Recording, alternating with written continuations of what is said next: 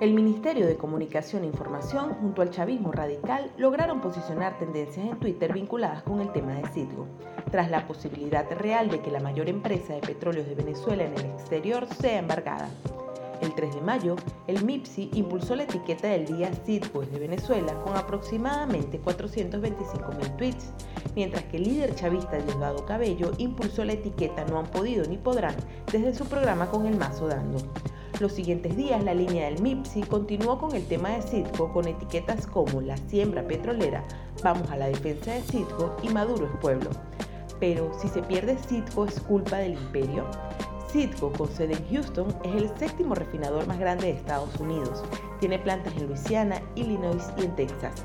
Sin embargo, sobre Citgo pesan muchas deudas. Por un lado están los tenedores del bono PDVSA 2020, que tienen como garantía el 50,1% de las acciones de Citgo, y por otro lado están empresas como ConoPhillips y Crystal.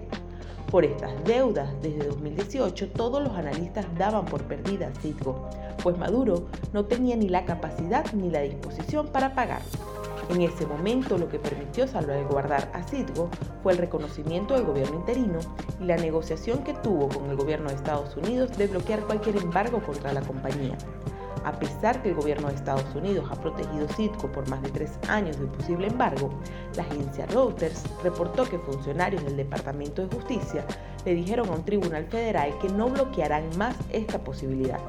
Sin embargo, un juez federal le dio más tiempo a Citgo al aprobar una moción interpuesta por la Junta Directiva de Petróleos de Venezuela.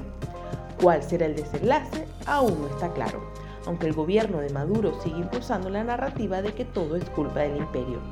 Para más información sobre manipulación sociopolítica en redes, puedes seguirnos en arroba provoxbe.